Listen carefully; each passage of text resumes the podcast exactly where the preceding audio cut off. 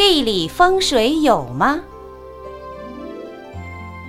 有一位居士问起地理风水的事情，导师盛开上人说：“地理风水是没有的，但是师傅看的地，地理师都说地理是最好的。我不是依据地理学来看的，不过我相信地理环境和现象。”例如爬山，想休息要找个凉爽干净的地方，总不会找臭水沟旁边吧？这就是地理。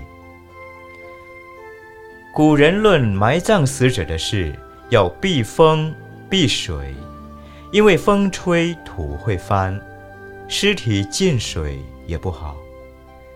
但中国人很聪明，就把避风水的事弄成堪舆学。